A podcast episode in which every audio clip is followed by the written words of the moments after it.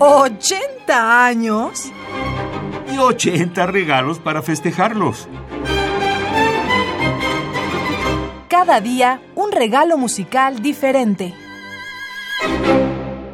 Claude Debussy nació en Francia en 1862 y falleció en 1918. Fue una figura central en la música europea de finales del siglo XIX y principios del siglo XX. Su música es precursora de la mayor parte de la música moderna al desarrollar una forma totalmente nueva de entender el lenguaje musical. Sus innovaciones fueron sobre todo armónicas, en forma colorista y efectista, sin un soporte tonal o progresión tradicional que produce un carácter de vaguedad, que algunos críticos contemporáneos calificaron de impresionismo musical por liberar al sonido de sus limitaciones armónicas tradicionales. La sonata para flauta, viola y arpa de 1915, estrenada el 9 de marzo de 1917, hace precisamente 100 años, corresponde a la última etapa de composición camerística del compositor, cuando, horrorizado por la devastación y muerte de la Primera Guerra Mundial y por el diagnóstico de cáncer de páncreas, permaneció alejado de la vida social, componiendo. Debussy inicialmente la planeó como una pieza para flauta, oboe y arpa, y posteriormente cambió su instrumentación a flauta, viola y arpa. Tiene tres movimientos, pastoral, interludio y final. A continuación escucharemos de Claude Debussy, compositor francés nacido en 1862, fallecido en 1918, primer movimiento pastoral y tercero final, de la sonata para flauta, viola y arpa en tres movimientos del año 1915. Interpreta Marisa Robles en el arpa, Graham Oppenheimer en la viola y James Galway en la flauta.